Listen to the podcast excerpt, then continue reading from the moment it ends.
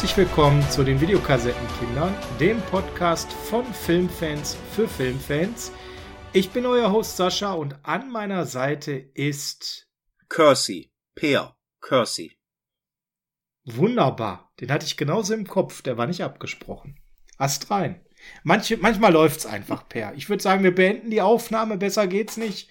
Den Einstiegsgag hast du so ausgesprochen. Gut, also Rückspulen nicht vergessen, Euro extra. Bis zum nächsten Mal. Ciao. Ja, ja, ja, Moment, Moment. Ich glaube, so einfach können wir uns das nicht machen. Jetzt geht's wirklich. Wir müssen, glaube ich, doch die Leute ein bisschen noch mitnehmen, was es mit diesem Paul Kersey auf sich hat. Per war dran, Per hat sich einen Film gewünscht und Per hat sich gewünscht, Ein Mann sieht rot, Originaltitel Death Wish und zwar das Original aus dem Jahr 1974 mit niemand anderes in der Hauptrolle als Paul Kersey, gespielt von dem unvergleichlichen Charles Bronson. Per, warum hast du diesen Film ausgesucht? Weil ich den wirklich mal mit dir zusammen besprechen wollte um festzustellen, hat der Film auf dich noch die gleiche Wirkung, wie ich vermutlich bei mir äh, das haben werde. Und das für mich auch ein Film ist, der so tief in der Videokassettenzeit verankert ist, weil das war einer der ersten Filme, den mein Bruder sich ausgeliehen hat, den ich mir angucken durfte mit einer einminütigen Guck woanders hin Sequenz, auf die wir auch gleich noch zu sprechen kommen werden. Ja, ziemlich sicher, ja. Und ja, außerdem liebe ich Charles Bronson. Rein platonisch. Ich glaube, eine Top 5 muss man da irgendwann mal machen. Ja, was ist Death Wish Pair? Wenn man googelt, kommt das Wort Kriminalthriller raus. Ich glaube, das trifft es eigentlich nicht wirklich als Genre, oder? Nee, eigentlich nicht. Also wir haben hier es mit einem knallharten Selbstjustizfilm zu tun, wobei man eigentlich auch schon fast von einem kontrollierten Amoklauf reden dürfte. Das würde auch ganz gut passen. Ein Amok-Film, ne? Ein Amok-Action-Film. Ja, irgendwie so. Inszeniert wurde das Ganze von äh, einem, einer Vorlage aus. Ähm, Michael Weiner, der Regisseur, hat einen Roman, nämlich mit den Worten Der Vigilant oder Ein Mann sieht rot von Brian Garfield hier verfilmt. Und was wir schon sagen können, äh, es blieb nicht bei dem einen Teil, sondern es kam eine ganze Reihe an Death Wish heraus mit Charles Bronson in der Hauptrolle des Paul Kerseys, weil ja, sind wir ganz ehrlich, das hat total den Zeitgeist damals getroffen, Peer. Und obwohl dieser Film auf heftigste Kritik gestoßen ist, und warum, darüber werden wir gleich natürlich ein bisschen reden, es gab dann immerhin fünf Teile bis Mitte der 90er, also 20 Jahre lang gab es immer wieder Fortsetzungen und wir reden sogar mittlerweile über ein Remake mit jemandem, über den wir letztens erst gesprochen haben, nämlich Bruce Willis. Ja, und diesen Film habe ich mir auch angeschaut und muss ganz ehrlich sagen, kann man mal gucken. Und wie wir bei Bruce Willis auch schon öfters gesagt haben, filmisch, hm, der hat nicht mehr so die Freude ans Arbeiten. Das merkt man auch bei diesem Film. Aber ich würde auch hier wieder sagen, bleibt beim Original, habt ihr mehr von. Was ich eigentlich interessant finde, ist auch bei Deathwish, wer die Rolle des Paul Kersey ursprünglich mal alles spielen sollte. Ja, das ist ja mittlerweile eine, eine Standardkategorie bei uns. Hauptdarsteller, die nicht die Hauptrolle in diesem Film gespielt haben. Bitte, Per. Also für die Leute, die den Film nicht kennen, also wir haben es wirklich hier mit einem sehr emotionalen und knallharten Actionfilm zu tun, in dem es um Selbstjustiz geht. Und es war tatsächlich für die Rolle des Paul Kersey niemand anderes als zum Beispiel Jack Lemon angedacht. Dem man. Der ja eher für heitere, leichte Kost. Richtig. Stand. Und ich muss ganz ehrlich sagen, ich könnte mir einen Jack Lemon nicht in dieser Rolle vorstellen. Na gut, wir haben ja auch schon darüber gesprochen, dass Tom Selleck Indiana Jones spielen sollte und das, ui, wenn wir mal darauf gucken, wer alles für Stirb langsam eigentlich in Betracht kam, unter anderem ein deutlich zu alter Mensch. Und dieser deutlich zu alte Mensch war 1974 tatsächlich auch für die Rolle des Paul Kersey angedacht, nämlich Frank Sinatra. 15 Jahre vorstirbt langsam und nicht so alt für die Rolle des Paul Kersey. Und auch dann und haben wir, an Entschuldigung, ich möchte eben noch die anderen beiden loswerden. Dann haben wir noch einen Gregory Peck, den man sich auch nicht in dieser Rolle vorstellen konnte.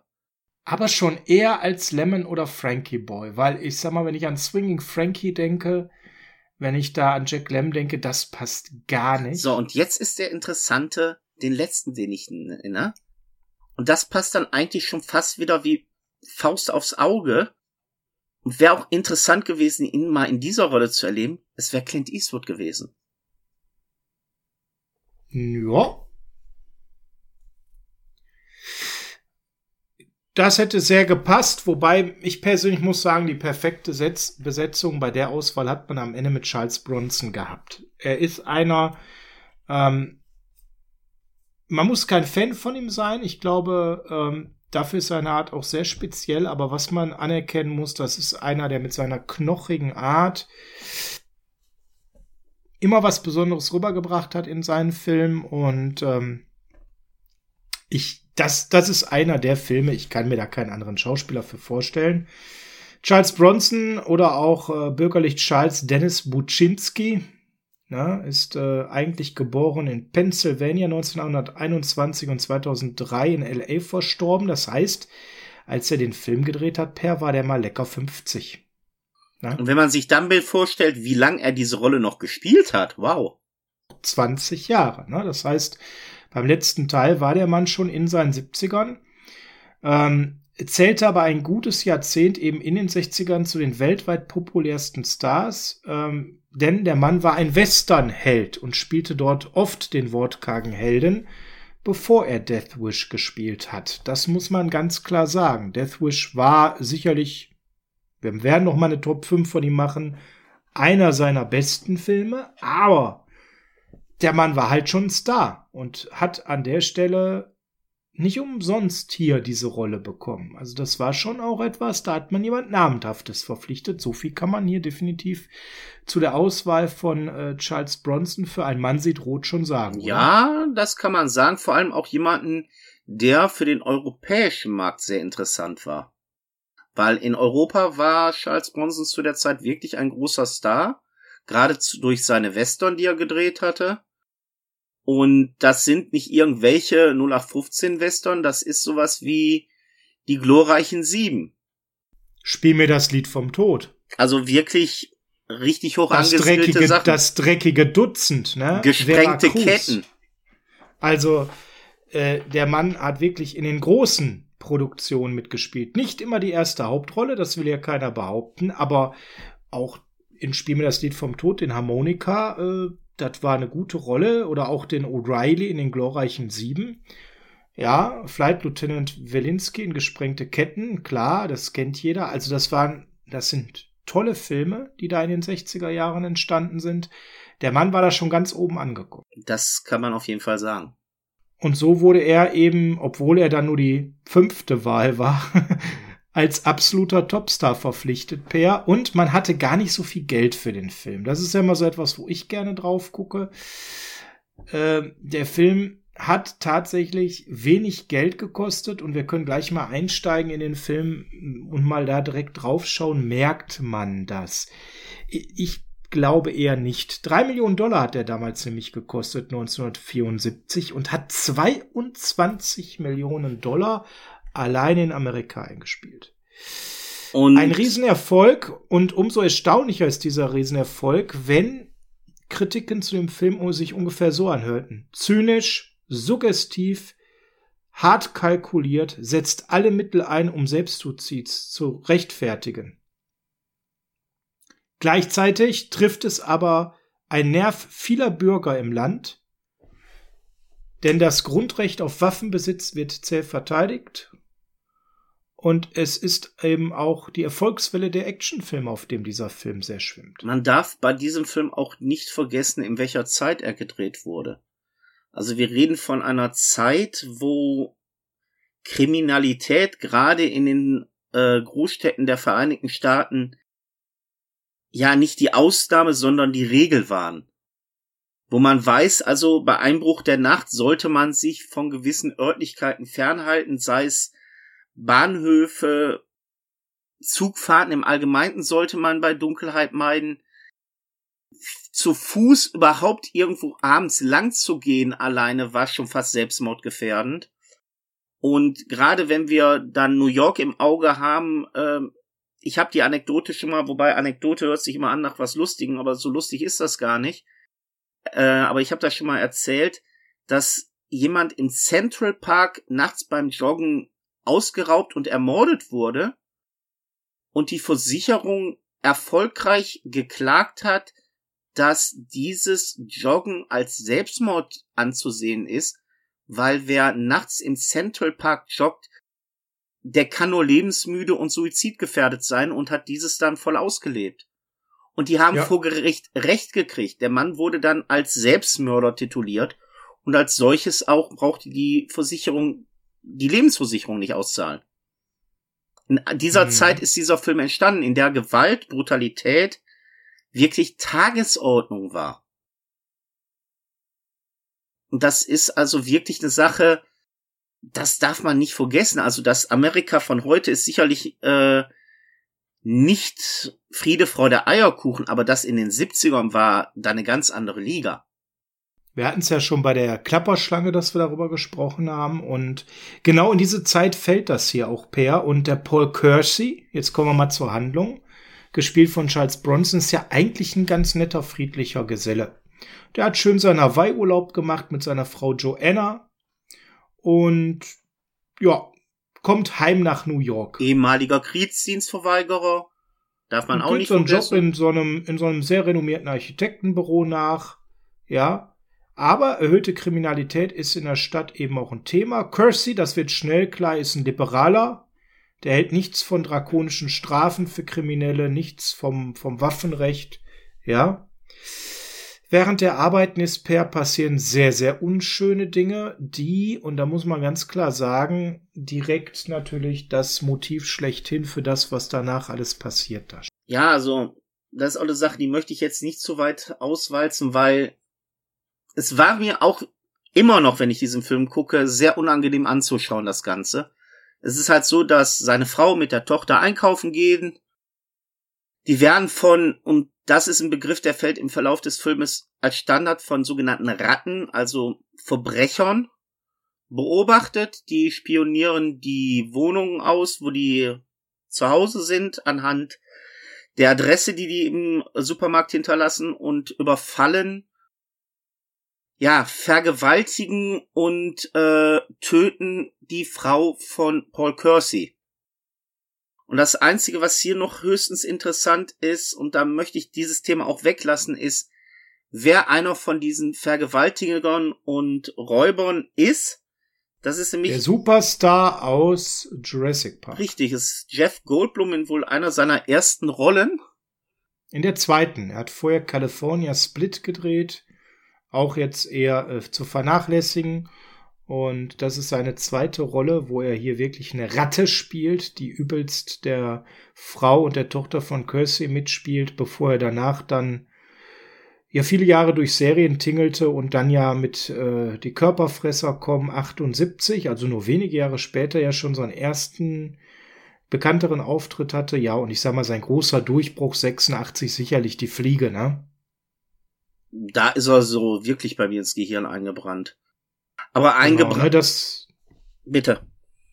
Das war noch so dann weit vor Jurassic Park, da, da war seine Karriere ja eigentlich schon wieder vorbei.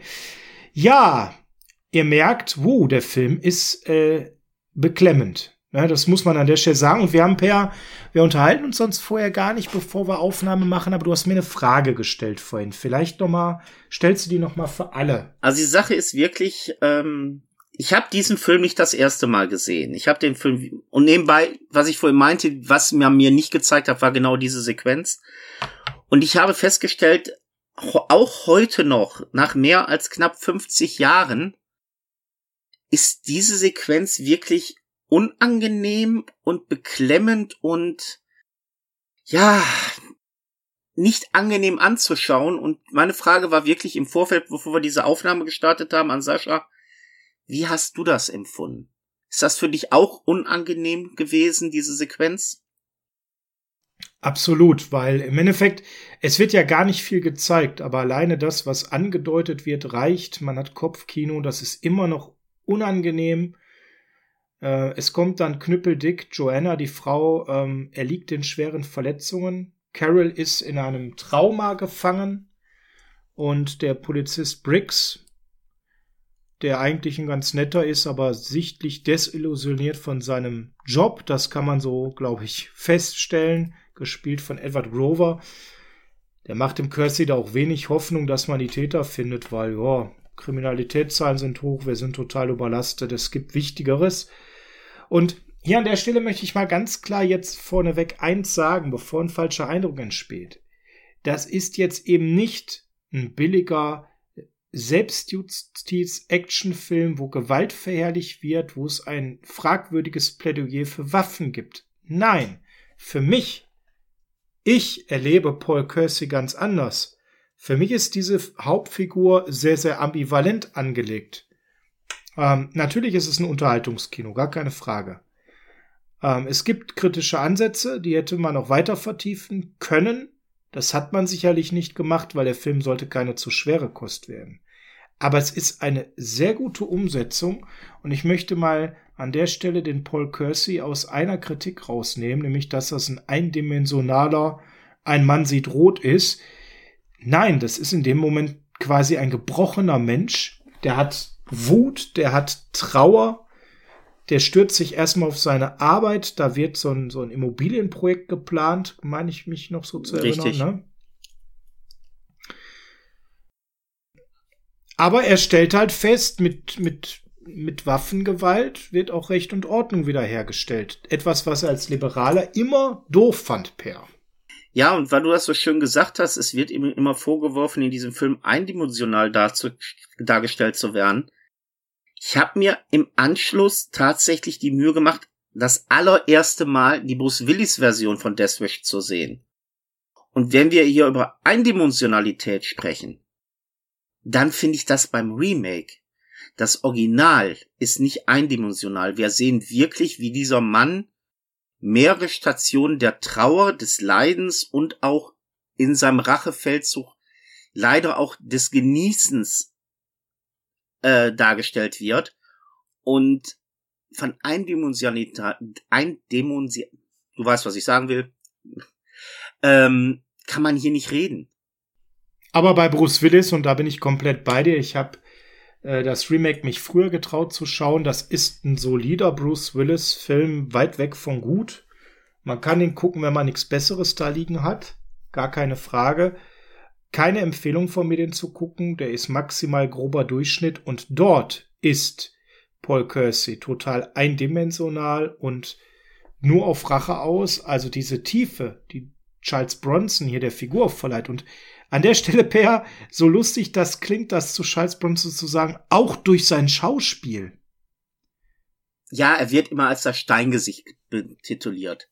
Aber mal ganz ehrlich, der Mann kann auch gut schauspielern. Und das merkst du hier gerade in diesem Film mehrfach.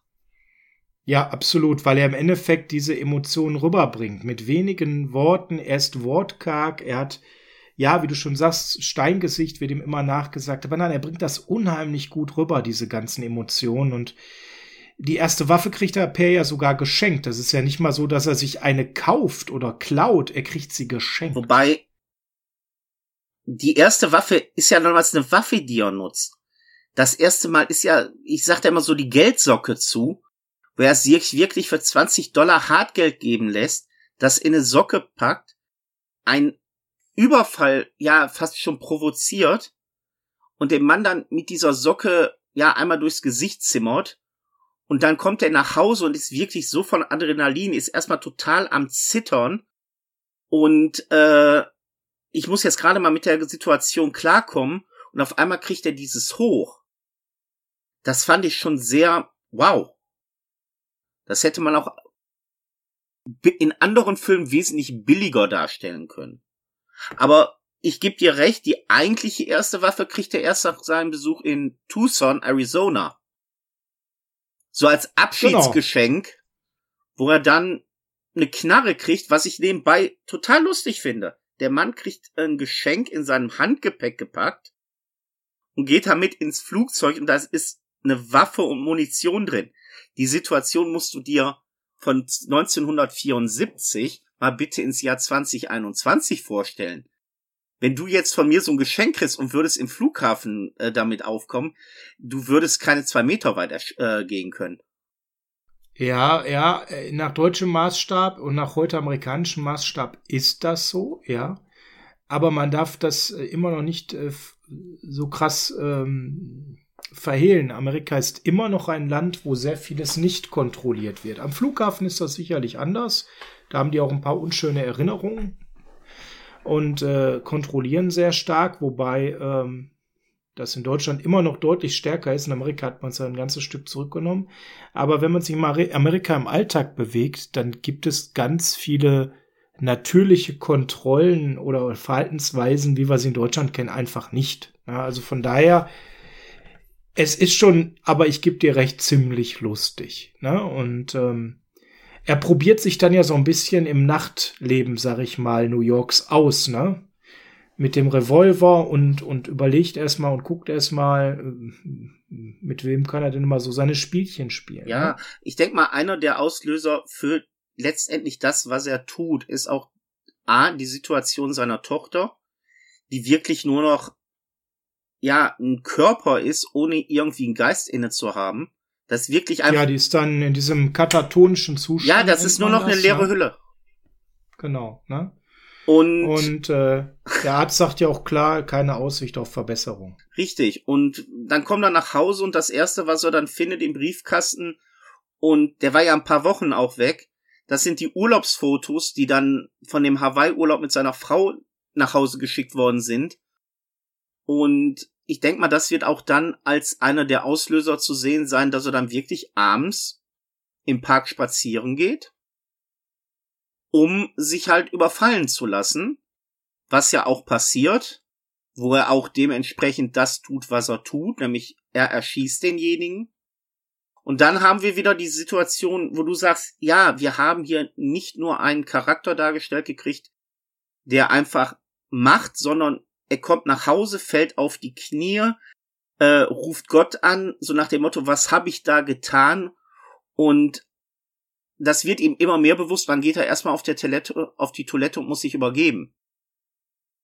Und wenn wir jetzt mal wieder diese Bruce Willis Geschichte im Vergleich ziehen, Entschuldigung, dass ich wieder auf diesen Film komme, ja, da ist, haben wir einfach nur massive, brutale Gewalt, ohne dass der Charakter wirklich einen Hauch von Emotion zeigt, dass er da was falsch machen könnte. Und das habe ich ja, im Original. Der ist direkt der, der ist direkt der Killer. Ne? Ja. ja. Ähm, ja, was, was für mich dann eben ganz, ganz wichtig ist, ist so ein, so ein Gimmick, sag ich mal, was sich der gute Paul Kersey überlegt hat, ne? Denn es gibt Opfer, die er sich aussucht, vor allem Drogendealer und sowas, ne? Ähm, aber er lässt denen eine Chance, Per. Ja, beim ersten ist es wirklich noch so, dass er sagt, komm, haut ab bei der Sache danach. Du spielst wahrscheinlich auf die drei Schläger an, denen er auch noch die Möglichkeit gibt, ey, lass den Mann in Ruhe und verschwindet. Genau. Äh, das, das zeigt ja noch, er testet seine Grenzen so aus, ne? Er ist noch nicht so, wie Bruce Willis direkt am Anfang des Filmes ist, sondern ja, ich weiß auch gerade nicht, wohin das führt. Irgendwie, ich, ich, ich muss mal ausprobieren, wie fühlt sich das an und, und, und wie will ich das, ne? Und das ist das, was ich meinte mit dieser Ambivalenz, die hier gut dargestellt Richtig. Was für mich auch noch ziemlich krass ist, und da möchte ich nicht behaupten, dass es in Wirklichkeit anders wäre. Der Typ, der da zusammengeschlagen wurde, hat ihn gesehen und als die Polizei kommt, sagt die, keine Ahnung, wer das war. Den konnte ich nicht sehen, war dunkel.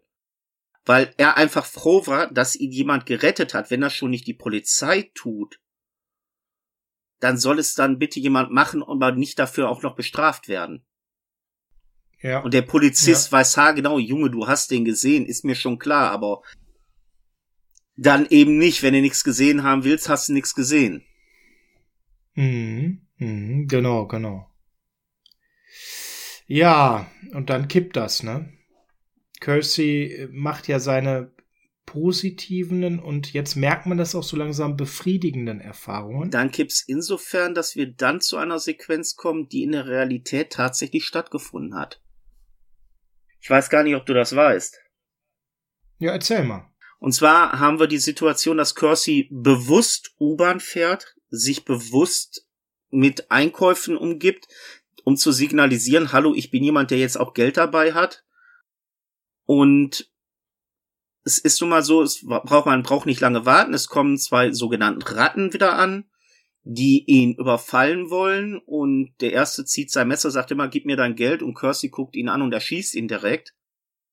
Und das ist eine Situation, die tatsächlich ein paar Jahre später in New York so auch stattgefunden hat. Da ist in einer U-Bahn es so gewesen, dass mehrfach Räuber, Verbrecher, Ratten äh, von ein und demselben Mann erschossen worden sind.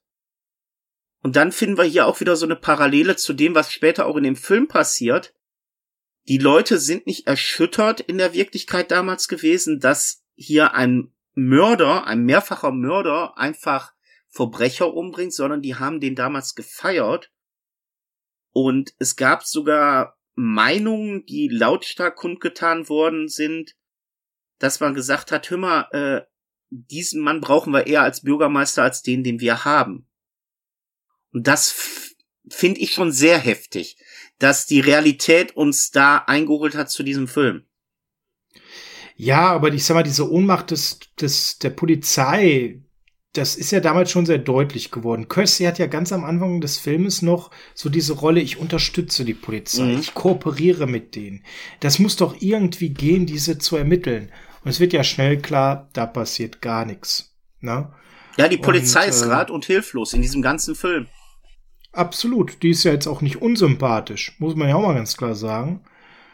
Aber im Prinzip rat und hilflos und das passt total zu dem, was wir in anderen Filmen aus der Zeit eben auch schon geschildert haben. Hört da gerne zum Beispiel noch mal in die Klapperschlange rein. Ja. Und was ich total interessant finde, ist dann aber auch sein Verhalten nachher, als er bei einem Arbeitsessen Nachrichten schaut, in dem die Presse bei einer Konferenz der Polizei darauf aufmerksam macht, seitdem der Rächer, wie er ja von der Öffentlichkeit genannt wird, äh, unterwegs ist, dass da auch die Anzahl der Verbrechen massiv runtergeht. Ja. Das ist ja auch das, weswegen das bis heute in Amerika immer noch in Teilen der Bevölkerung als sehr positiv angesehen wird. Nach dem Motto, gib jedem eine Waffe, dann kann er sich verteidigen, dann passiert auch nichts mehr. Ähm, ich glaube, also hier sind wir jetzt mit der Stelle durch, die ganz entscheidend ist, denn im Prinzip lernt er ja da in Arizona diese Cowboy Denkweise, sag ich mal, kennen, ne? Dieses Ja, das trifft's ganz gut. So ne, so ein bisschen lockerer und ja, hier hast du eine Waffe, packe ich dir in dein Handgepäck fürs Flugzeug, ne? Und Koreakrieg spielt ja auch nochmal eine Rolle. Das ist ja zu dem Zeitpunkt auch ein gern genommenes Zitat, Per. Ja, also du spielst wahrscheinlich auf den Schießstand an, wo wir die Sequenz in Tucson haben. Ja, ganz genau. Wo er gefragt wird, wo er denn gedient hätte, in welchem Krieg, und er meinte dann, ja, in Korea und ja, Infanterie oder wo. Nee, nee, Sanitäter, ich war Kriegsdienstverweigerer. Wo er dann auch schon, hä? ja, nee, weil so und so und ich möchte das nicht und so. Und das ist für mich dann auch wieder eine schöne Charakterzeichnung. Du hast eigentlich diesen Pazifisten, der in diese Rolle gedrängt worden ist durch diese Straftat und durch diese Unmenschlichkeit, die seiner Familie angetan wurde. Und durch die Machtlosigkeit der Polizei. Und es so auf diese, ja, Westernart zu machen. Weil er kriegt ja dann gesagt, ja, hier in Tucson, mal, da hat jeder eine Knarre. Also ich krieg keinen, der hier rumläuft, der nicht eine Waffe hat. Hm. Was ich ganz spannend finde, ist, dass die Polizei auch sein, sein Tun, was sich dann so abzeichnet, das ist ja am Anfang eher noch so ein bisschen, bevor er zur Selbstjustiz greift, ist es ja eher noch Selbstschutz. Ne? Ähm, finde ich ganz spannend, dass, dass die da auch kein Problem mit hat, was er da so treibt. Ne? Also das wird zur Kenntnis genommen. Das ist richtig. Also, es ist aber auch nicht nur so, so, dass die Polizei das zur Kenntnis nimmt. Auch die Bevölkerung nimmt ja mittlerweile auch da schon gut Anteilnahme dran. Wenn so eine alte Dame überfallen wird, die da im TV ganz klar sagt, nö, ich habe die Hutnadel genommen und auf die eingestochen, weil ich habe ja nicht so eine Knarre wie der Rächer. Oder diese Bauarbeiter erzählen, wie sie da einen Raub beobachtet haben und haben die Kerle verfolgt und werden dann darauf hingewiesen, ja, aber die hatten schwere Quetschungen, Knochenbrüche und dann kommt nur Lapidal und das ist auch wirklich der einzige Satz in diesem Film, wo man einen Anspruch von Humor vielleicht reinsetzen kann, wo der dann als Antwort kriegt, dann ist der wohl im Gully gefallen. Ja, ja, ja. Wohingegen, Entschuldigung, ich muss nochmal auf äh, Bruce Willis kommen, man da versucht ja nur mit blöden Sprüchen zu punkten. Und das macht man hier nicht. Man erzählt wirklich eine ganz emotionale, straighte Geschichte, weil was ich gar nicht so bewusst hatte, aber jetzt so wirklich massiv mitgekriegt habe, wo ich den Film mal etwas offener geguckt habe. Der Schwiegersohn ist immer mehr in dieser depressiven Haltung, äh, in dieser Depression gefallen, aus der Kersey mit seinem neuen entdeckten Hobby ja rauskommt, ist der Schwiegersohn ja wirklich immer fertig mit der Welt. Und vielleicht interpretiere ich da was falsch rein, aber es gab so diese eine Sequenz, wo der Schwiegersohn zu Besuch kam, Kersey total aufgeputscht ist, Musik hört und äh, so ganz dezente Andeutungen macht, ob sein Schwiegersohn nicht irgendwie schon mal dran gedacht hätte, sich anderweitig zu verhalten. Was man im Nachhinein mhm. ja, so verstehen ja. könnte, dass er eigentlich schon versucht, ja ein Partner für das, was er tut, anzuwerben. Was der Schwiegersohn nicht versteht und somit dieses Du Gott sei Dank nie stattfindet. Ja, das stimmt, das stimmt, da bin ich komplett bei dir. Ja, spannend. Jetzt muss man aber dazu sagen, Peer, ähm, bevor jetzt ein falscher Eindruck entsteht, so ein richtiges Actiongewitter ist dieser Film ja nicht. Ich würde es eher als Drama, also für mich ist es mehr ein Drama. Für mich ist es kein Actionfilm, für mich ist es eher ein Thriller. Der jetzt keine stringente Handlung verfolgt, dass hier irgendjemand bestimmtes gejagt wird. Ja, es ist so ein Kriminalthriller, haben wir ja gesagt, passt nicht, weil mir fehlt dieser Drama-Anteil und es ist definitiv kein Actionfilm, weil der Film hat Actionsequenzen, ja, aber ähm, wir gucken nachher auch nochmal auf die Fortsetzungen, jeweils mal nur in einem Satz. Im Vergleich zu den Fortsetzungen haben wir eher, eher mehr Drama, weniger Tempo, weniger Action und hier ist, können wir vielleicht vorne wegnehmen, ist der einzige Film, wo Paul Kersey noch wirklich Gefühle zeigt und wie ich finde, diesen Rachetypen auch unheimlich charismatisch rüberbringt. Auf jeden Fall. Auf jeden Fall, weil die Figur hat am Anfang es geschafft, dass ich auch in der Anfangsweise seiner Taten noch Mitgefühl und Nachvollziehbares bei ihm feststellen konnte, wobei irgendwann halt der Punkt erreicht ist, wo er gezielt die Waffe in die Hand nimmt, unterwegs ist und ja, kann man da schon von auf die Jagd geht sprechen? Eigentlich schon. Er geht, in meinen Augen, geht er auf die Jagd, will sich als Opfer darstellen, um dann dem vermeintlichen Angreifer zu zeigen, wer hier der Boss ist. Und er macht's ja wirklich immer auffälliger. Äh, wenn man einmal die Situation nimmt, dann ist er in einem Diner und der wedelt wirklich mit großen Scheinen um sich, weil er will einfach, dass Leute jetzt darauf anspringen ihn zu verfolgen und ihm in der U-Bahn zu ver äh, in der U-Bahn zu überfallen. Der legt's massiv drauf an. Wo jeder andere sagt, ey, das ist too much, haut er noch mal eine Schippe drauf, wirklich holt den großen Schein drauf an. Und das ist also wirklich schon eine Situation, wo man sagen muss, es wird zu einer Passion von ihm. Hm, absolut. Also wirklich, er genießt das irgendwann. Und man merkt, wie dieser Charakter quasi kippt. Richtig. Aber muss man ganz klar sagen. In meinen Augen kippt ja nicht nur der Charakter, es kippt ja auch die Obrigkeit. Es ist ja so, dass ja, wie soll man sagen? Es kommt der Punkt, wo die Polizei so weit ist, dass sie rauskristallisieren konnten, anhand von Belegen, die sie gefunden haben, von den Einkäufen, anhand von wer ist wann wie wo überfallen worden, wer ist im engeren äh, Verdächtigenkreis. Und dann kommt man irgendwann auch auf ihn und unser Hauptdetektiv verschafft sich nicht ganz legalen Zutritt zu der Wohnung und findet natürlich massive Hinweise wie Blut auf der äh, Ochoa, ne? Lieutenant Ochoa. Danke. Ja. Ähm, wie Blut äh, von einer Verletzung, die er sich in der U-Bahn zugezogen hat, weil er da Messerstich abgekriegt hat. Äh, diese Zeitungssammlung, die er über seine Taten hat. Und er kommt in meinen Augen gut gelaunt zu seinen Obrigkeiten, spricht zum, ich glaube, das war der Bürgermeister und sagt, Hammer, wir haben massive Beweise, wer das ist. Wir können die Sache jetzt zu einem Ende bringen und kriegt wirklich von seinen Bossen gesagt, du hältst die Füße still. Weil durch diesen Mann haben die Verbrechen so stark abgenommen, wenn wir den jetzt festnehmen, dann produzieren wir hier einen Märtyrer und dann haben wir, wir haben dir so schön gesagt, in jeder Straße einen eigenen Rächer und das wollen wir auch nicht.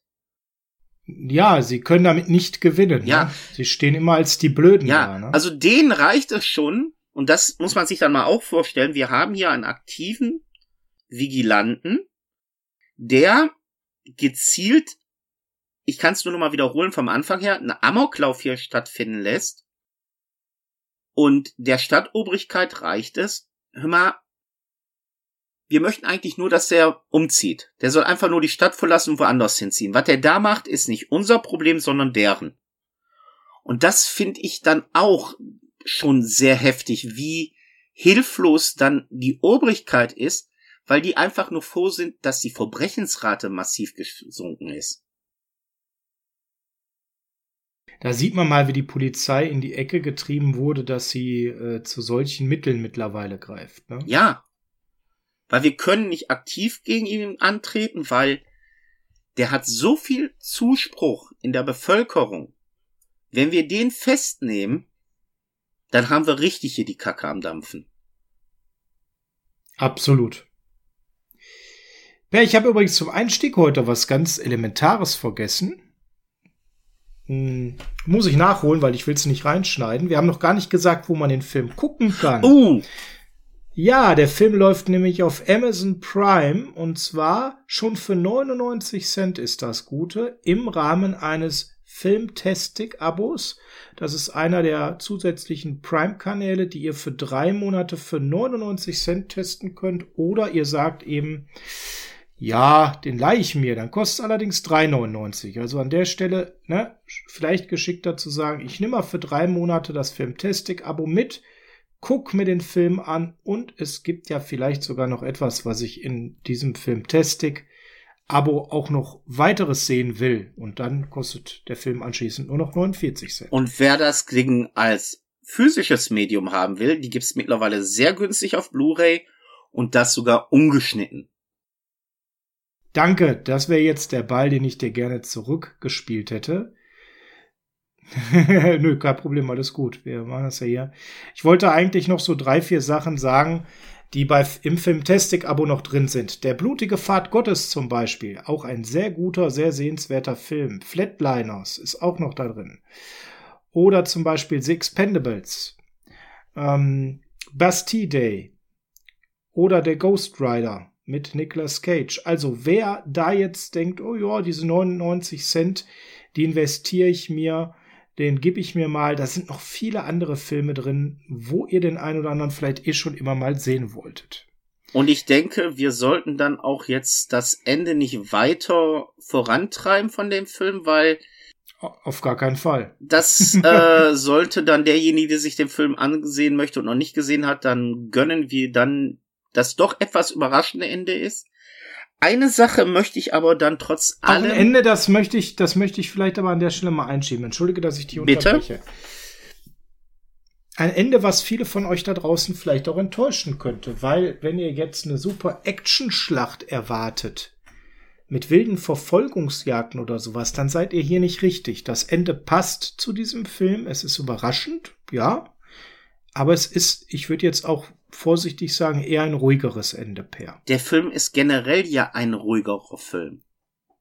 Na, wir haben ja gerade schon gesagt, kein Actionfilm. Aber was mich immer wieder total fasziniert an diesem Film ist, dass die eigentlichen Täter, und das finde ich eigentlich gerade bei diesem Film so total wichtig, die diese Sache hier ausgelöst haben mit diesem Vigilantentum, nach ihrer Tat im weiteren Verlauf des Filmes keine Rolle mehr spielen. Nein. Also es ist nicht so, dass er hier wirklich die Tat rächt, sondern ihm wird ganz klar gemacht, immer wir haben hier so viele Vergewaltigungs-, Tötungs-, Raubdelikte, da ist eh nichts rauszukriegen, wer das mal war. Und das ist auch eine Zeit vor CSI. Und das, äh, ja, genau. Und das finde ich halt so interessant. Ihm geht's nicht darum, die Täter zu finden, die das alles ausgelöst haben. Ihm geht's einfach darum, Täter, die sowas machen, auszumerzen. Mhm. Ihm geht's einfach nur generell um die Bestrafung von Verbrechen. Genau, und es, wie gesagt, das ist ein Film, wenn ihr darauf steht, dieses dreckige äh, New York an der Stelle vom Setting her, diese von Kriminalität und Verbrechen gezeichnete Stadt zu erleben in äh, diesem Film, dann ist das eben perfekt, ne? muss man sagen. Genau. Und damit können wir eigentlich jetzt mal zu den mehr oder minder guten Fortsetzungen kommen. Ja, bevor wir das machen, vielleicht noch zwei, drei Infos zu dem Film, die noch raus müssen, damit ich sie nicht vergesse. Ich hatte ja schon das Einspielergebnis gesagt, was Motivation war für die Fortsetzungen. Ähm, ich finde ganz spannend, ich hatte ja schon gesagt, das Ganze basiert auf der, den Roman Death Wish von Paul Garfield. Der war noch gar nicht alt. Der ist 1972 erschienen und damit zwei Jahre vor dem Film. Und das war aber kein Bestseller. Der hat zwar gute Kritiken erzielt, aber das verkaufte sich eher so lala. Für Garfield, den Autor, war es viel, viel gewinnbringender, anschließend die Filmrechte an die Produzenten Landers und Roberts zu verkaufen. Und die haben dann ähm, das Drehbuch darauf dann schreiben lassen. Ursprünglich sollte der die Regie übrigens mit Sidney Lumet, ein äh, ganz, ganz renommierter und bekannter Regisseur führen. Der hat aber abgelehnt, weil das war ihm zu brutal. Das finde ich ist auch mal eine ganz interessante Aussage. Ne, äh, ja, die, ihr schüttet mich mit Geld zu. Nein, den Film mache ich nicht.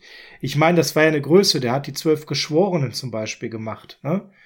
Ähm, also wirklich ein ganz, ganz toller Regisseur. Und der hatte mit Serpico gerade einen Film gemacht, der ja durchaus nicht viel harmloser war. Aber dieser Film war ihm zu brutal.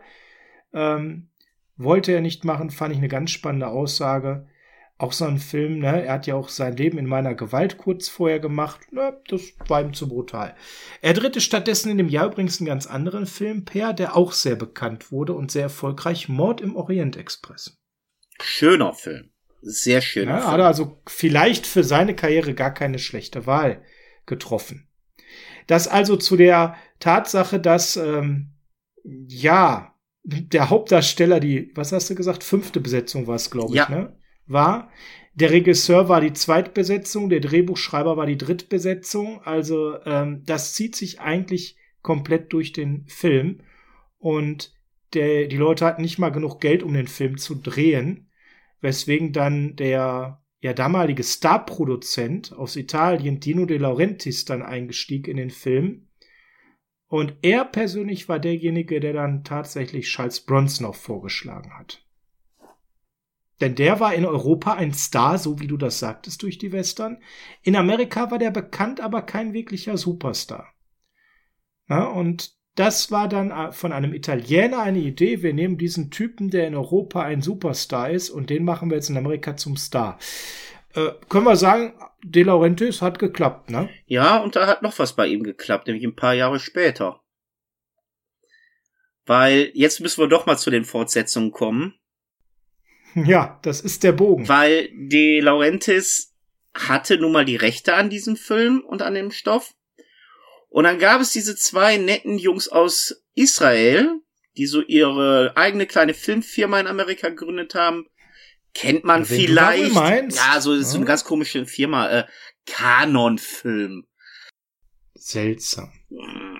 Keine Ahnung, was die gemacht haben. Jedenfalls, Spaß beiseite, die beiden Brü äh, Cousins sind hingegangen und haben Werbung gemacht, dass sie eine Fortsetzung von Deathwish bringen werden. Die Sache hatte einen Haken. Die hatten absolut keine Rechte oder Genehmigung, eine Fortsetzung zu drehen. Und Dino De Laurentiis hat die beiden dann mit ein bisschen Druck durch Gerichte dazu gezwungen, diesen Film zu drehen und dem die Rechte abzukaufen. Was für Canon Film im Nachhinein ein kleiner Glücksfall war. Bronson war nicht wirklich interessiert, einen Folgefilm zu drehen. Eigentlich war der nie interessiert, äh, eine Fortsetzung von irgendeinem Deathwish zu drehen aber hat sich das dennoch mit anderthalb Millionen Dollar, was zur damaligen Zeit nicht gerade unstattlich war, recht gut entlohnen lassen. Ja. Und da merkt man dann aber auch schon den Unterschied. Als Canon die Sache übernommen hat, wird das Ganze doch ein bisschen mehr mit Action, aber auch ja, über den Teil, den ich eigentlich ungern so anspreche, der Grund, warum er wieder in Aktion tritt, sehr viel intensiver dargestellt und sehr viel freizügiger. Mhm. Mhm. Und auch da haben wir dann auch wieder einen kleinen, netten Schauspieler, der später sehr viel mehr Erfolg hatte, nämlich Morpheus. Lawrence Fishburne taucht nämlich auch in dem Film auf. Ja, absolut richtig. Wie hast du seinerzeit Death Deathwish 2 wahrgenommen?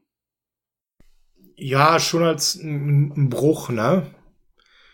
Ähm, ich fand es dann noch mal mit Teil 3 noch mal krasser, was so die Action anging und die, die Aussage dahinter. Teil 3 ist ein Comic. Ja, muss man so auf den Punkt bringen. Das ne? war wirklich äh, Canon Hochzeit. Ja. Ich war äh, mit Teil 2 eigentlich damals tatsächlich sogar recht zufrieden. Ne, das war für mich, heute sehe ich das anders. Ich habe mir die Filme alle noch mal vor wenigen Jahren angeschaut und da muss ich sagen, da ist dieser Bruch stärker spürbar für mich. Damals hat das für mich mit Teil 2 funktioniert. Okay. Das war okay. Heutzutage sehe ich das tatsächlich anders. Per, aber mal eine andere Frage. Ein Mann sieht rot hat ja vier Fortsetzungen. Kennst du das Spin-off Eine Frau sieht rot? Ich kenne sogar ein Richter sieht rot. Also es gab tatsächlich zwei Jahre nach Ein Mann sieht rot von Dino De Laurentiis auch produziert. Eine Frau sieht rot. Ähm, ein Film, der jetzt nicht wirklich bemerkenswert ist. Da können wir ganz schnell den Mantel drüber legen, weil das war wirklich dann äh, ein ganz klares Selbstjustizdrama. Aber die Hauptrolle ist ganz spannend. Das war nämlich eine sehr, sehr junge Margot Hemingway, die damals mit knapp über 20 Jahren eben ihr Schauspieldebüt gab und ähm, ja, grandios aufgespielt hat. Leider ja auch ähm, krankheitsbedingt nur eine kurze Karriere hatte, aber eben phänomenal gespielt hat. Das ist das, was bei mir da hängen geblieben Dann ist. möchte ich tatsächlich ganz kurz nochmal ein Richter sieht rot erwähnen. Auch ein Selbstjustizfilm. Hier geht's um einen Richter. Und der wird gespielt von Ach. Michael Douglas. Den man auch vielleicht in dieser Rolle nicht erwartet hätte. Nein, das stimmt. Ähm, ja, kommen wir vielleicht mal, Per, du hast ja schon über Fassung gesprochen. Die Filme gibt's ungeschnitten, die waren aber nicht immer ungeschnitten. Also ich hatte den Vorteil, dass ich die ersten zwei immer ungeschnitten sehen durfte, da wir die damals sehr früh aus der Videothek hatten. Wie gesagt, waren damals so eine der ersten Filme, die wir hatten und da war das noch kein Problem. Ich kann mich an spätere TV-Aufzeichnungen erinnern. Da hat man sehr vieles rausgenommen, auch am Anfang der Überfall auf Frau und Kind. Richtig übel fand ich immer war der dritte Teil. Wie gesagt, das ist ja. eigentlich mehr eine Comic-Verfilmung, weil die ist so over the top, dass man da das wirklich nur noch als einfaches Action-Unterhaltungsgewitter wahrnehmen durfte. Der war in Deutschland total verstümmelt, mittlerweile wie alle Filme ungeschnitten erhältlich.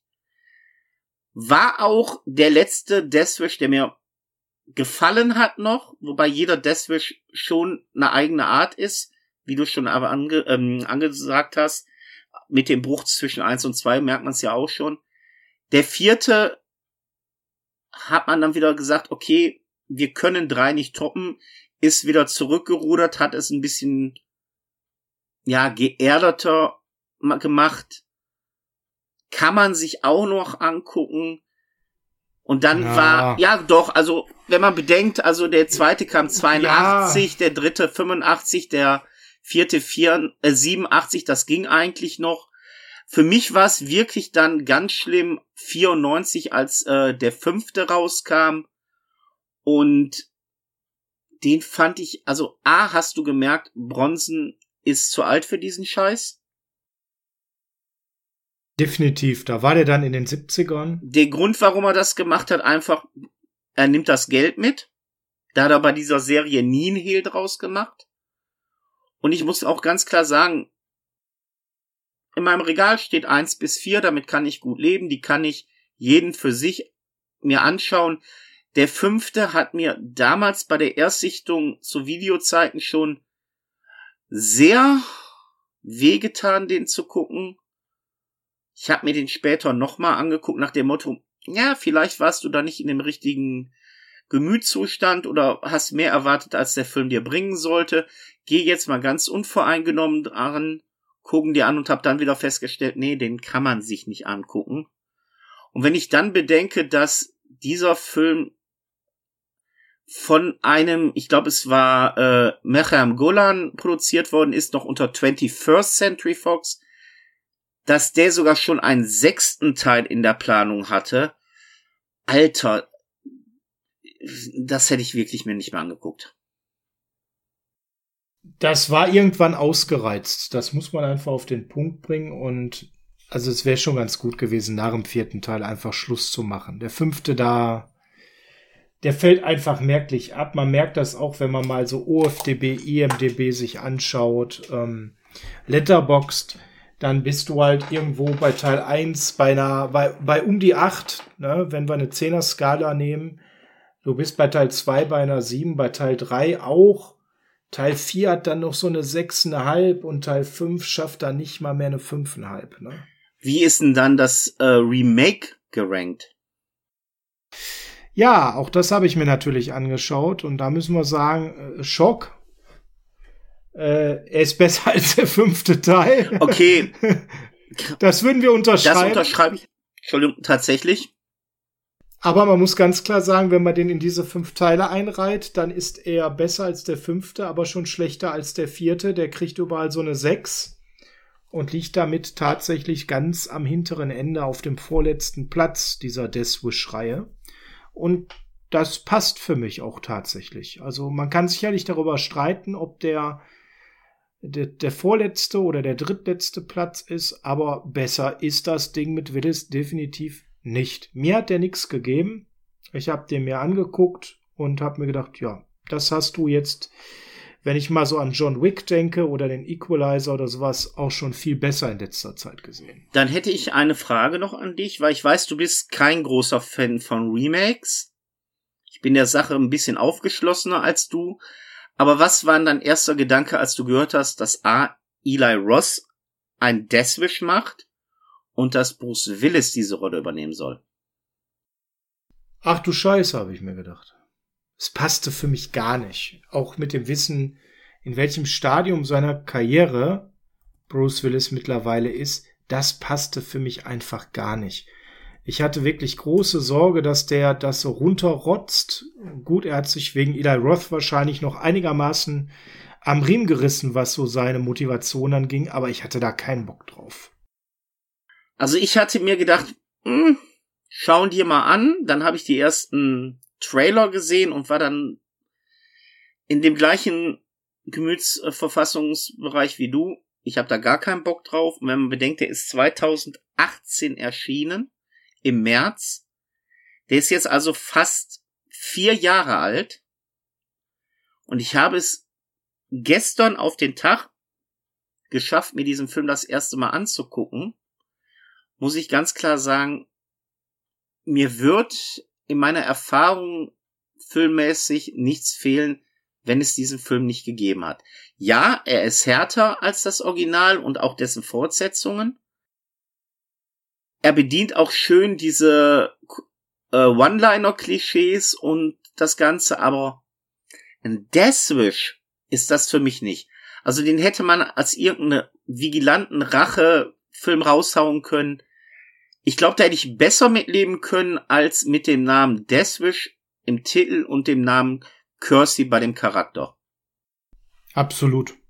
Bin ich komplett bei dir. Ja. Was ich noch ganz spannend finde, Per, ich möchte noch mal zu dem Roman zurück.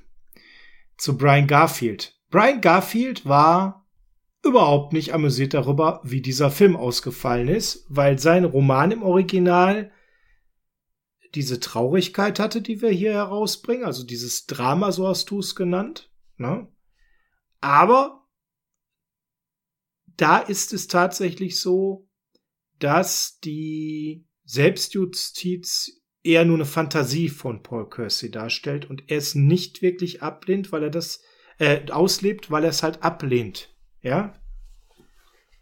Okay. Garfield hat sich davon dann distanziert. Hätte Jack Lemmon ja doch und besser gepasst. Absolut, absolut. Also das war auch die Idee, warum man Jack Lemmon zuerst angesprochen hatte. Jetzt kommt aber das Spannende. Garfield hat dann nur ein Jahr später, 75 nach diesem Film, nach dieser Enttäuschung eine Fortsetzung geschrieben. Death Sentence. Und jetzt wird es vielleicht bei dir und einigen Leuten klingeln. Moment. Death Sentence. Das sagt mir was. Richtig, das Ding ist auch verfilmt worden im Jahr 2007. Und zwar Regie geführt hat niemand anderes als ein gewisser James Wan. Und da werden jetzt bei vielen äh, das klingeln. Ja, richtig, Insidious, Conjuring, Saw, genau der. Der Mann hat das Ding gedreht und hatte in der Hauptrolle nicht irgendwen, sondern mal eben Kevin Bacon. und jetzt muss man sagen, traurigerweise, was ist passiert? Man hat wieder eine Dinge, Sache von Garfield genommen die diesmal, der, der, der Sentence ist von 2007, also es hat 30 Jahre gebraucht, dass jemand die Fortsetzung von Garfield verfilmt hat. Und wieder hat man das Ganze deutlich in die Gewaltfantasien übersteigert. Okay. Und wieder müsste er sich davon eben distanzieren, weil das nicht mehr so ganz viel zum Ende hin mit seinem Roman zu tun hatte. Ich glaube, ich müsste mir The Sentence noch mal angucken, weil den hab ich jetzt nicht wirklich so in Erinnerung, dass der. Doch, Kevin Bacon dreht da völlig durch und ist ein wirklich krasser Selbstjustizfilm, auch wenig reflektiert, muss man ganz ehrlich sagen. Mir, mir hat der Spaß gemacht. Ich finde den äh, gut umgesetzt. Der ist auch richtig fesselnd. Ich habe den gesehen, aber so wirklich in Erinnerung habe ich ihn jetzt nicht mehr. Hat natürlich zeitgemäß sehr, sehr viel Action. Fand ich ganz lustig, weil das ist ja indirekt eine Fortsetzung von Deathwish. Mhm. Okay. Na, also ganz interessant und ziemlich unbekannt, dieser kleine Fakt. Den wollte ich hier noch mal reinwerfen. Na? Also, der Junge hier an der Stelle wenig glücklich, Paul Garfield, der ist 2018 gestorben, der hat Death Sentence auch noch voll mitbekommen. Man hat ihn dann gefragt und das Einzige, was ich gefunden habe, ist, ich verweigere jegliche Aussage über diesen Film. Ja, aber äh, es ist ja wirklich so, dass der Film es seit jeher, seitdem er veröffentlicht wurde, schwer hatte. Also es ist ja nicht. Ja, ich meinte jetzt hier, ich meinte jetzt hier Death Sentence. Also ne? diese diese Verfilmung seines zweiten okay. Romans, seines seiner Fortsetzung. Weil ne? wenn er mit der Veröffentlichung als Film seines ersten Romans und das gleiche bei seinem zweiten nicht zufrieden war, die Öffentlichkeit war ja mit sieht rot ja auch nicht gerade, ja, zufrieden ist jetzt der falsche Ausdruck, aber auch glücklich passt es sehr viel mehr, weil in Amerika die Öffentlichkeit in Form von Medien und ja staatlicher Seite waren nicht sehr happy über diesen Film und in Europa war das ja auch nicht anders. Also die haben den Film ja alle ich sag mal so. Zur Kenntnis genommen, auch teilweise sehr hart kritisiert, aber auf der anderen Seite war es so, dass er beim Publikum einen Nerv getroffen ja. hatte. Selbst, selbst Michael Winner, der Regisseur, hat ja während der Dreharbeiten, die ja auch nur neun Wochen gingen, schon gedacht, jo, das hier wird nix, ne? Also den, den drehe ich jetzt, den habe ich unterschrieben, weil ich's muss, aber der Film wird kein Erfolg. Ne? Das, das hat er ganz klar so zugegeben, weil für ihn war das zu traurig, für ihn war das zu wenig mitreißend und irgendwo, er hat das mal im Interview gesagt, so circa in der Mitte der Dreharbeiten war er so weit, dass er gesagt hat, ja, das, das mache ich jetzt hier routiniert zu Ende. Auch mit einer gewissen Leidenschaft für die Schauspieler, weil die sind alle engagiert. Ne? Gerade auch mit Bronson hat er sich sehr gut verstanden. Den kannte er schon aus anderen Filmen. Mhm.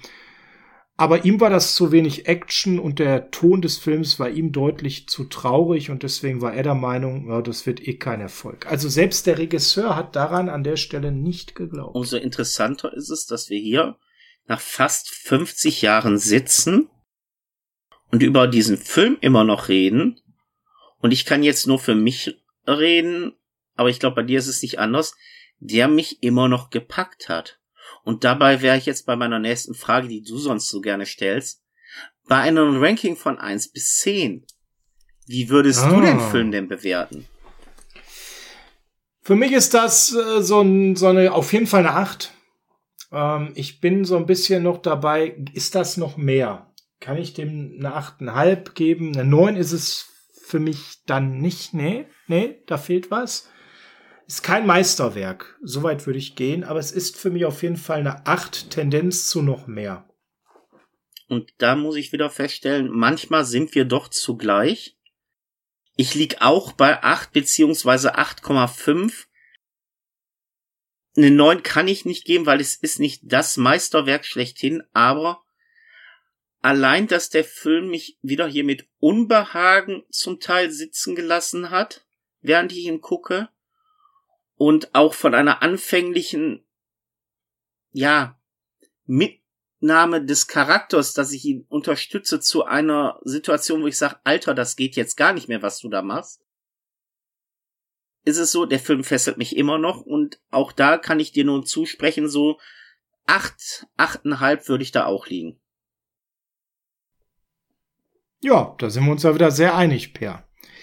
Acht, achteinhalb und ja, bei den Fortsetzungen, also ihr könnt die ersten vier Teile wirklich ziemlich bedenkenlos gucken. Und das auch ungeschnitten heutzutage. So, und dann stellt sich jetzt die Frage aller Fragen. Wirst auch du heute zum Rächer, nachdem du ein Mann sieht Ruth sehen musstest? Und wirst vigilantenmäßig mir jetzt einen Film unterbuttern, dass ich gleich tot am Boden liege? Was erwartet uns beim nächsten Film? Ich würde ganz gerne äh, mal bis ans Ende der VHS-Zeit gehen. Wenn du mal das Jahr nennst, wo für dich VHS quasi tot war und dann die DVD übernommen hat. Wann, wann war das so für dich? Du warst ja sehr früh, das müssen wir vielleicht hier nochmal für alle erklären. Der Per, per war immer ein Early Adopter, so nennt sich das ja in, in seinem Leben. Und Per, der Early Adopter, wann hast du DVD gehabt? Meine erste DVD hatte ich, ich kann dir sogar den Titel sagen. Da war ich sowas begeistert über Bild und Ton, das war Austin Powers 1. Oh Gott, wann war der denn? Ich bin gerade auch überlegen. Ich krieg's gerade jetzt gar nicht mehr sagen, so. Austin Powers war, der, war der jedenfalls der erste Film auf DVD, den ich hatte. Ja, da gucken wir doch mal schnell nach, äh, wann das war. 1997. Ja, ja da warst du warst ein Early Adapter, dann hast du zur Markteinführung die DVD gehabt. Ich verrate jetzt nicht, was du für deinen ersten DVD-Player bezahlt hast. Ich weiß das aber noch. das hast du mir damals kleinlaut gestanden. Das war ein halbes Vermögen. Ich war ja ein bisschen später dran, Per. 99. Zwei Jahre nach dir habe ich dann DVD gehabt. Ich bin aber immer noch dabei, die Antwort zu kriegen. Also ich würde sagen, der Tod der Videokassette würde ich persönlich so um 2000 setzen. Ja, da bin ich auch per. Und wenn ich einen Film von 1999 nehme, dann habe ich das Maximum an, an Jahren ausgereizt. Und das ist tatsächlich ein Film, den ich noch aus der Videothek mir ausgeliehen habe, auf Videokassette und nicht auf DVD.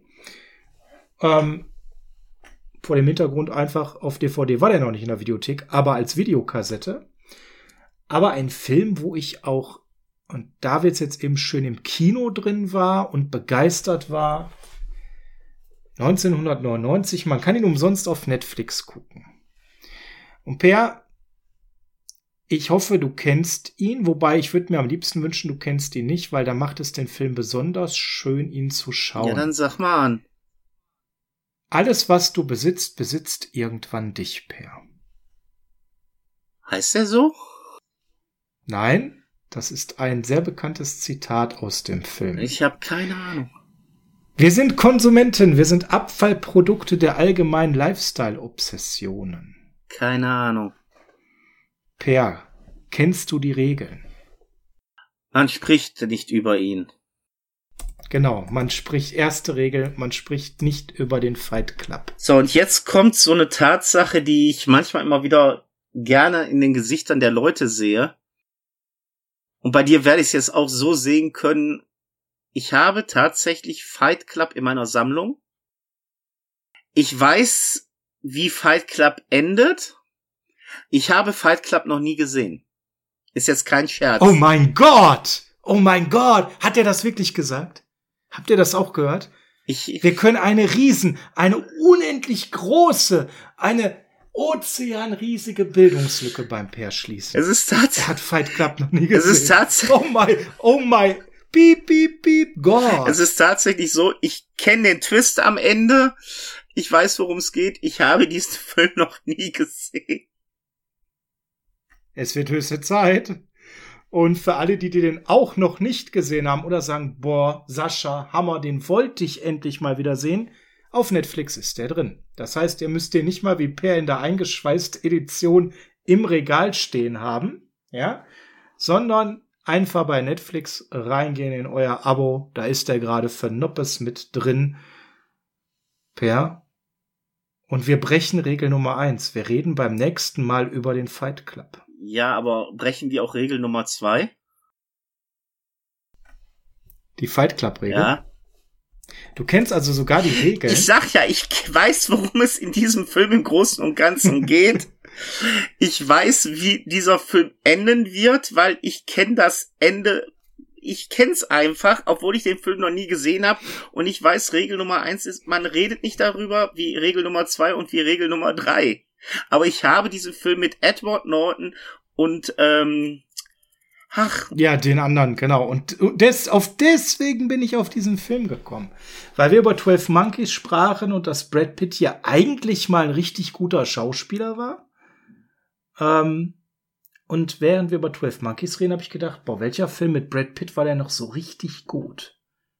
Ah, ich habe eine Idee. Und äh, dann bin ich ja zwischen zwei Filmen hin und her gewesen. Der andere war Angel Heart mit Mickey Rogue. Ähm, also auch ein Film, der ein äh, besonderes Ende hat. Dann bin ich sogar froh, Film, dass du Fight Club gewählt hast. Mir war nach einem Film mit einem besonderen Ende. Beide waren streamable, das ist uns ja auch immer wichtig. Und äh, ich habe mich für Fight Club entschieden und dann habe ich nur noch geguckt, wann war der denn? Ich weiß, ich war im Kino, wann war der denn? Ah, Gott sei Dank 99. Wir haben ja irgendwann mal so circa 2000 gesagt, da machen wir den Cut für große Filmbesprechungen und machen maximal einzelne Ausnahmen in unserer Top 5. Also per freudig darauf, eine riesen Bildungslücke zu Ich werde also und sozusagen entbübt jetzt. Man kann das so sehen, ja. Au. Dann kann ich nur noch sagen, liebe Videofreunde, nachdem Sie das Programm Ihrer Wahl sich angehört haben, möchten wir Sie bitten, die Kassette zurückzuspulen, da sonst eine Strafgebühr von einen Euro fällig wird. Ich bedanke mich für Ihre Aufmerksamkeit und wünsche Ihnen noch einen schönen Tag. Auf Wiederhören. Bis dann. Ciao.